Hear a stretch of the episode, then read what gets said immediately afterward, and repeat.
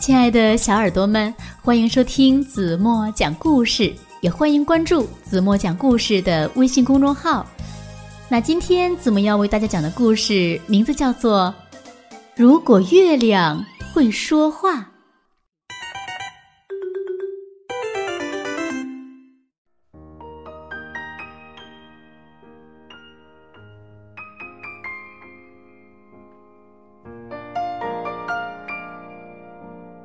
某个地方，椅子下面有一双鞋，窗户像打着哈欠一样，慢慢的被打开。夜色循着墙壁弥散开来。如果月亮会说话，他会说。夜晚，偷偷溜进丛林。一只蜥蜴匆匆忙忙回家吃晚餐。有人轻轻哼唱，闹钟滴答作响，电灯打开，满是光亮。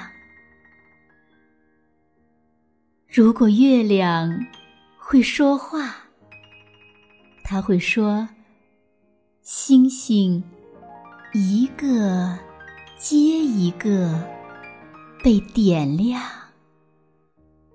树边燃起一小丛篝火。”爸爸展开一本书，一页页翻开。故事像横幅一样展现开来。如果月亮会说话，它会说：“沙子抚过沙漠，牧民蹲在沙丘边，一张小桌子，上面一个玻璃杯。”一艘木船，还有一个小海星。如果月亮会说话，它会说：“浪拍着沙滩，贝壳和蟹住在上面，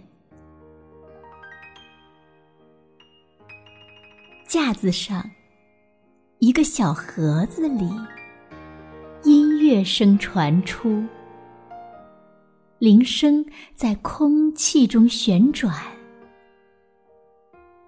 椅子上，一只小兔子坐在椅子上听着。如果月亮会说话，它会说。风吹动一棵树，小鸟安全的住在巢里。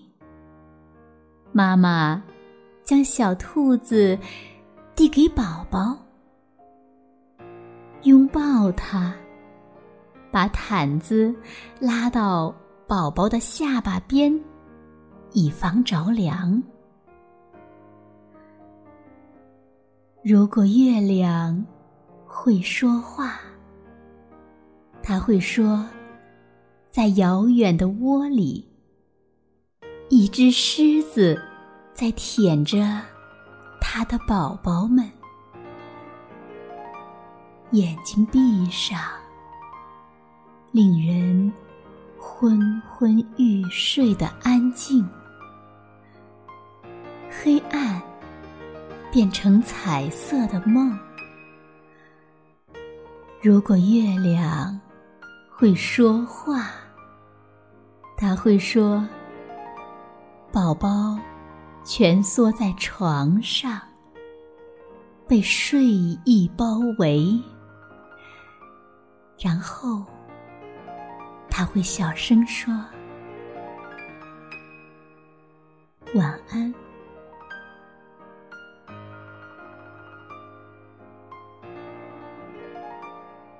好了，亲爱的小耳朵们，你们有没有被睡意包围呢？